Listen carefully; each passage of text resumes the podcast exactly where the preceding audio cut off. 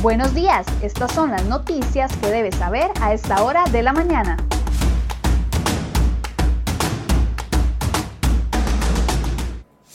Hola, muy buenos días. Jueves 28 de enero pasamos inmediatamente a la información que tenemos preparada para el día de hoy.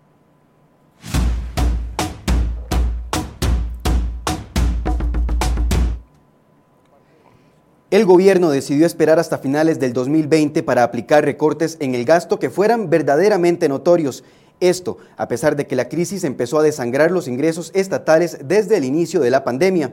El gasto corriente, es decir, lo que el Estado gasta en bienes, servicios y la operación administrativa en general, se mantuvo en números positivos durante los primeros tres trimestres del año anterior.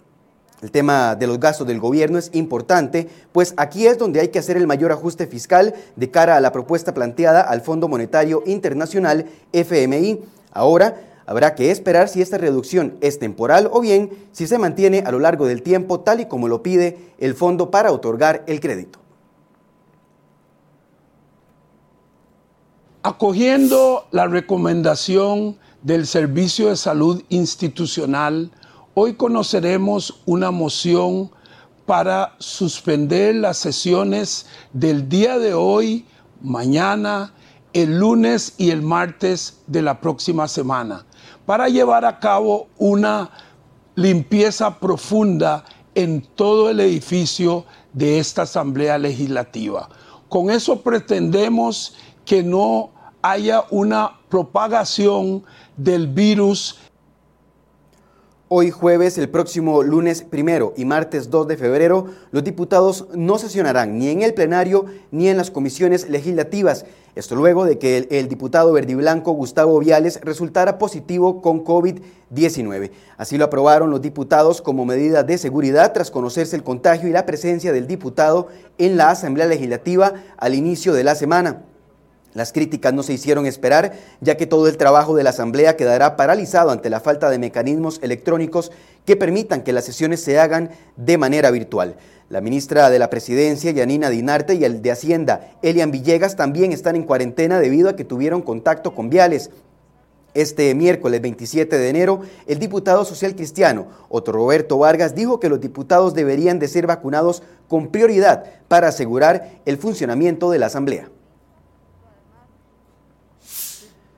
Cambiamos de información porque el proyecto de ley de empleo público se discutió en la Comisión Legislativa y este miércoles los legisladores le aplicaron los primeros cambios. Por ejemplo, decidieron que la rectoría en la materia de empleo público estará a cargo de la Dirección General del Servicio Civil. Con esto se cae la pretensión del gobierno que quería que la rectoría estuviera a cargo del Ministerio de Planificación, Mideplan.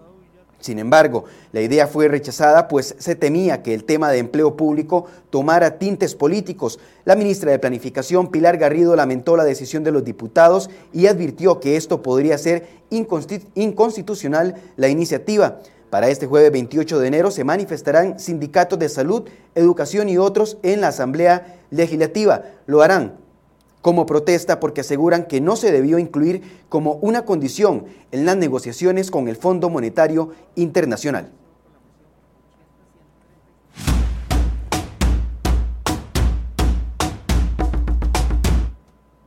7 con 23 minutos hacemos un breve repaso por los sucesos. Un hombre de 65 años resultó grave tras el aparente consumo de licor adulterado con metanol la noche del miércoles en Pejivalle de Cartago. Se estima que en el 2020 murieron 92 personas por consumir alcohol adulterado con este químico y para el 2021 ya se investigan seis casos. En otros temas ya se revelaron las identidades de los tres hombres fallecidos durante un tiroteo en Limón ocurrido la tarde de este miércoles.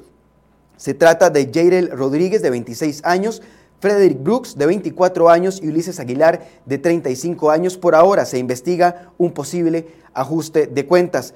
En otras informaciones les contamos que el Colegio de Médicos abrió una investigación luego del caso del doctor del Hospital Max Peralta en Cartago que habría tocado a una asegurada de 19 años. La Dirección General de dicho centro médico también abrió un proceso administrativo en contra de dicho médico que además lleva una investigación paralela en el Ministerio Público.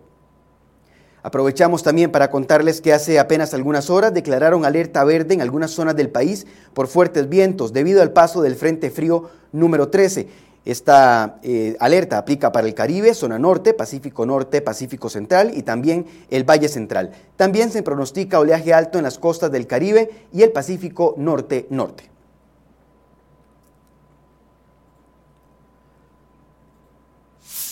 Seguimos en temas nacionales y el dueño de Casas Vita concilió con 164 personas y ahora enfrentará un juicio señalado por otras 159 víctimas que le atribuyen presuntos delitos de estafa. En octubre del 2019 la Fiscalía de Fraudes había presentado la acusación contra un hombre de apellidos Villagra Martínez por 323 presuntos delitos de estafa con proyectos de vivienda en condominios. En apariencia, las víctimas realizaron pagos a la empresa, sin embargo, las viviendas nunca fueron entregadas. Según las denuncias recibidas, los afectados habían pagado montos que iban desde los 5 mil hasta los 400 mil dólares.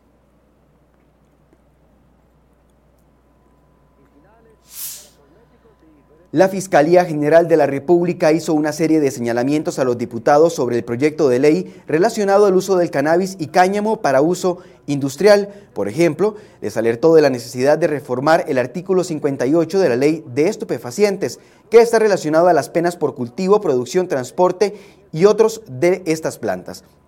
Los diputados hicieron en las últimas horas una solicitud conjunta al gobierno para que convoque este proyecto, pero todavía no se le han hecho los cambios al texto propuestos por la fiscal Emilia Navas desde octubre del 2020. Sin estos cambios, el proyecto sigue recibiendo una negativa profunda desde la percepción judicial.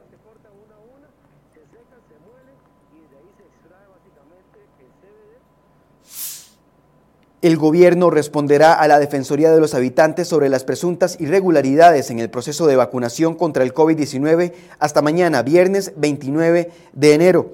El pasado jueves 21 de enero, la defensora Catalina Crespo dio un plazo de 24 horas al Ministerio de Salud y la Caja Costarricense de Seguro Social para que se refirieran al respecto. Pero esto no se cumplirá, pues la información se entregará una semana después. También en temas de vacunación, el ministro de Salud Daniel Salas y el presidente de la Caja, Román Macaya, deberán dar explicaciones a los diputados por los mecanismos y protocolos de vacunación.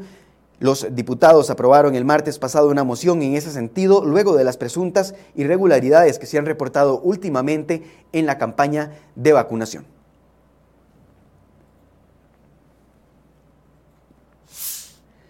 La Asociación de Profesores de Segunda Enseñanza, APSE, dijo que todavía no hay condiciones sanitarias ni laborales para que arranque el curso lectivo 2021. El sindicato dice que no es ningún secreto que el MEP no cuenta con medidas claras respecto a algunos temas. Las clases regresan el 8 de febrero y ya se publicaron las listas de útiles que usted puede revisar en crhoy.com.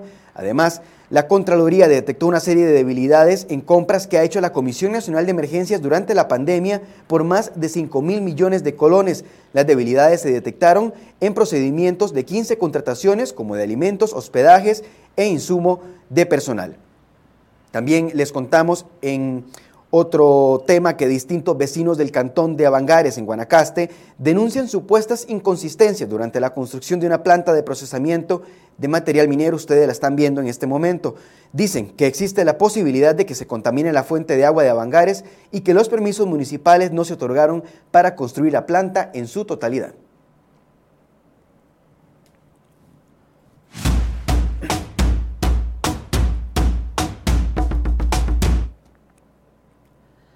Los consumidores de carne, de res, cerdo y pollo, así como de huevos y lácteos, tendrían que pagar más por esos productos debido a un incremento en su costo. Esto por la escalada en los mercados internacionales del valor de las materias primas que se utilizan principalmente en la alimentación de los animales, como la soya y el maíz, básico en la fabricación de concentrados. Por ejemplo, la tonelada de maíz pasó de costar 180 dólares a 305 dólares, mientras que la de soya de 350 dólares a 530 aproximadamente. Es importante mencionar que en el caso de los lácteos se podría esperar un aumento todavía mayor en los precios porque las fincas lecheras tienen una mayor dependencia de los concentrados.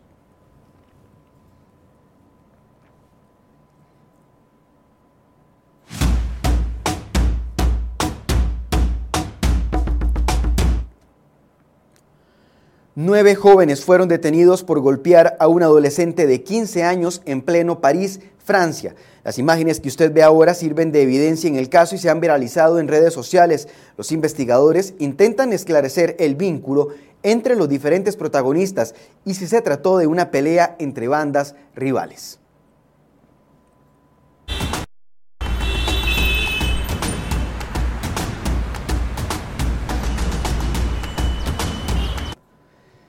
Siete con 29 minutos vamos a revisar el estado de algunas de las rutas del país en este momento. Ese es el sector de la rotonda de la Y, como pueden ver, y como ha sido la tónica durante los últimos días debido a las restricciones por pandemia. Hay pocos vehículos a esta hora de la mañana. También vemos lo que ocurre en las cercanías del Real Cariari, tránsito completamente fluido.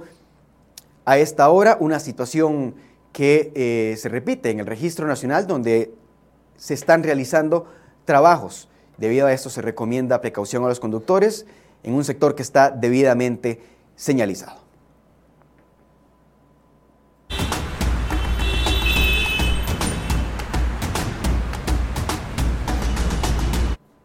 Muchas gracias por habernos acompañado en la edición de este jueves. Los esperamos mañana viernes a partir de las 7 con 20 minutos. Buenos días.